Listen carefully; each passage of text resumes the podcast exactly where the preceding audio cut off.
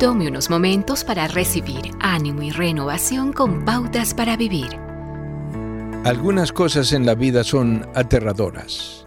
Un alpinista dice que el miedo no es algo que necesariamente se conquista, sino algo que se maneja.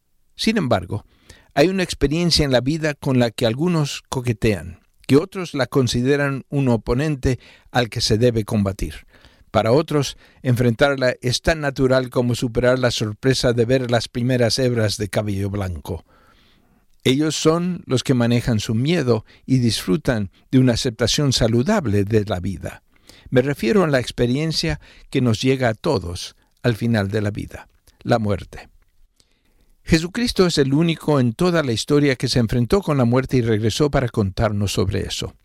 Uno de los escritores del Nuevo Testamento dijo, Por tanto, ya que ellos son de carne y hueso, Él también compartió de esa naturaleza humana para anular mediante la muerte al que tiene el dominio de la muerte, es decir, al diablo, y librar a todos los que por temor a la muerte estaban sometidos a esclavitud durante toda la vida. Nunca he pasado por la experiencia de muchos cuando el doctor intenta explicar que tienen algo mal en su salud y que puede ser terminal. Algunos entran en pánico, otros aceptan el hecho de que todos vivimos bajo el mismo paraguas.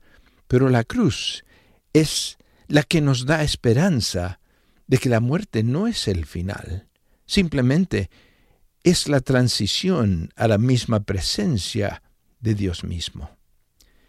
Nuestro enfoque no debe estar en la transición, sino en qué se encuentra al otro lado.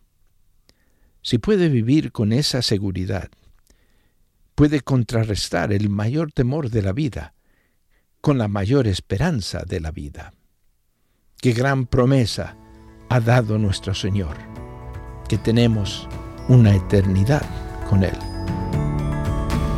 Acaba de escuchar a Eduardo Palacio con Pautas para Vivir, un ministerio de Guidelines International.